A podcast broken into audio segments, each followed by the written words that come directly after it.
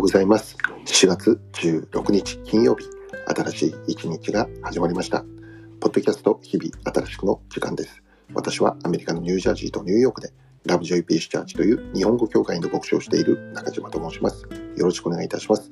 この放送は聖書のメッセージを10分ほどにまとめて月曜日から金曜日まで毎朝6時に配信をしています。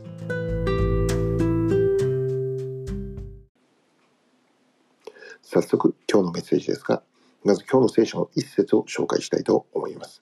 第2コリント5章17節誰でもキリストのうちにあるなら、その人は新しく作られたものです。古いものは過ぎ去って見よ、すべてが新しくなりました。今日はこの一節から、争いから平和へというテーマでお話をしていきます。えー、私たちが生きているこの世界の中には常に何かしらの争いが起こっているのではないでしょうか。誰一人として争いが起こることを願っている人はいません。すべての人が平和であることを願い、世界のリーダーたちが平和を作るために何度も繰り返して話し合いを重ねているということです。しかし、現実の世界を見れば、どこかで必ず争いというものが起こっているのです。国と国が争っています。民族と民族が争っています。争いが何もこの国とか民族だけに限ったことではありません。政治家同士が争っています。宗教の中にも争いがあります。教会同士が争っているということもあります。社会の中には争いが絶えることがありません。また争いは家庭の中でも起こっています。夫婦が争い、親子が争い、嫁姑が争いの中に置かれます。家庭が平和であるように誰もが願っているのでありますけども、現実を見れば多くの家庭の中に争いが起こっているということを見ることができるのです。またもっと言えば自分自身の中にも争いがあることを知ります。自分では良いことをしたいと願っていても、実際では良くないことをしてしまうということですね。もっと良い言葉を語りたいと願う。しかし気づけば、誰かを傷つけるような言葉を語っている自分がいるということです。もっと良い感情で人々と接することができるようにと願っています。しかし気づけば、誰かを恨み、妬み、憎しみという、そういう感情にとらわれてしまうということですね。もっと熱心に何でも行っていきたい、願っているにもかかわらずに、だらだらと何もせずに一日が過ぎていく。このように私たち自身の中にも様々な争いっていうものが起こっているわけなんですね。実に一日の中でどれほど多くの時間を争いという中に自分を置いていることでしょうか。聖書を見れば、この世界に争いが起こった原因について、その始まりについて教えているお話があります。アダムとエヴァについてのお話です。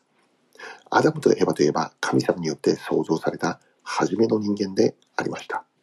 人間とは神様によって創造された存在でありますけども、神様によって創造された時、そこには争いとかっていうものは一切なかったんですよね。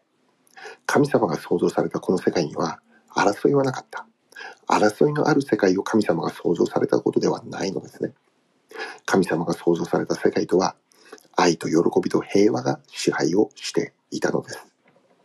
しかし、ある時を境にして、私たちが生きるこの世界に争いが起こることになりました。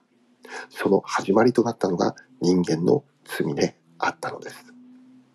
神様は初めに作った人間であるアダムとエヴァに対して、園の中にある木からどれでも好きなだけ取って食べても良いというふうに、えー、お話をしていました。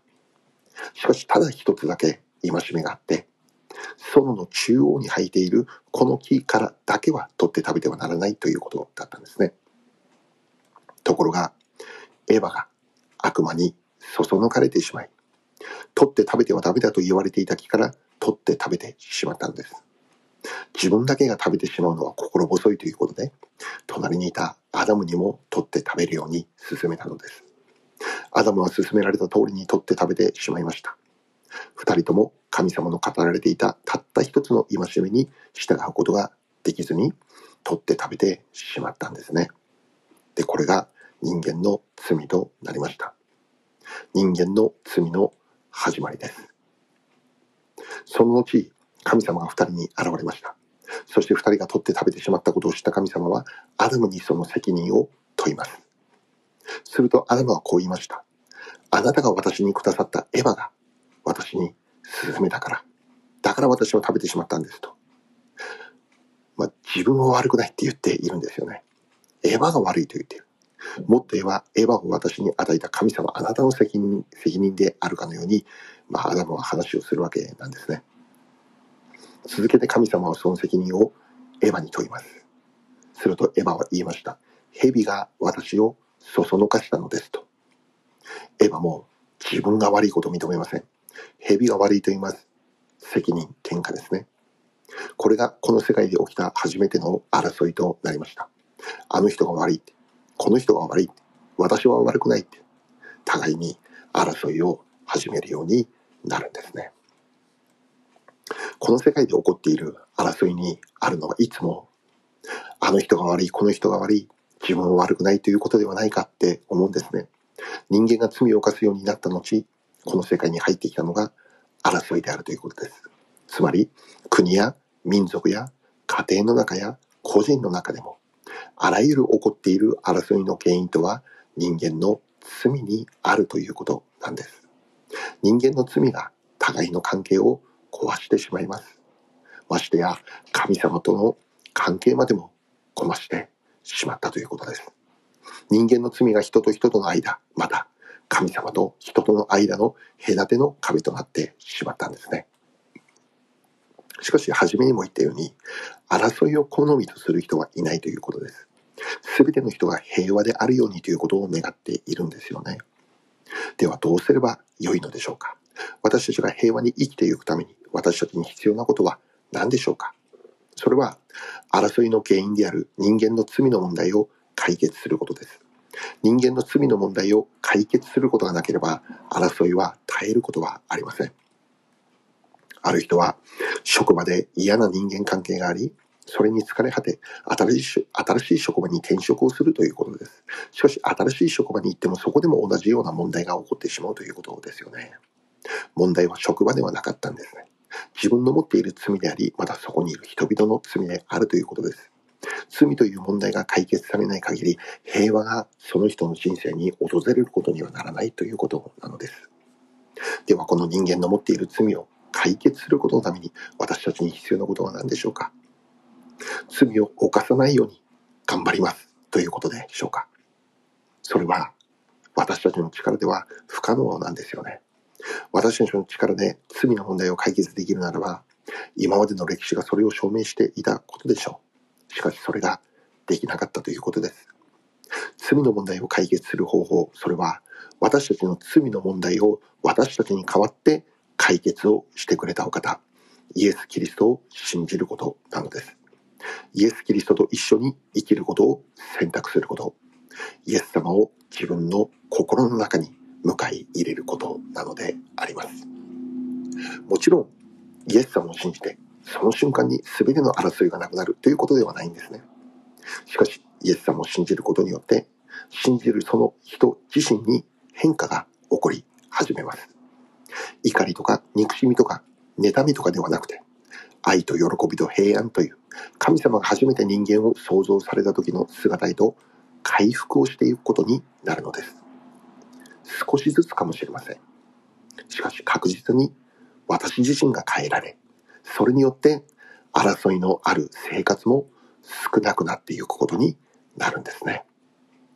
私たちの罪の問題を解決できるのはイエス・キリストを信じる信仰によってのみ可能となるのです。はじめに読んだ聖書です。誰でもキリストのうちにあるならば、古いものは過ぎ去って、新しいものとして変えられる。私が変えられると私たちの周りにある争いも変えられていく。そういうことが起こっていくことを信じるのであります。最後にお祈りいたしましょう。愛する天の父なる神様、争いの絶えない生活から私たちを解放してくださいますように、キリストにある平和に支配されて生きれるようにしてください。イエス・キリストの尊きお名前を通してお祈りいたします。アーメン。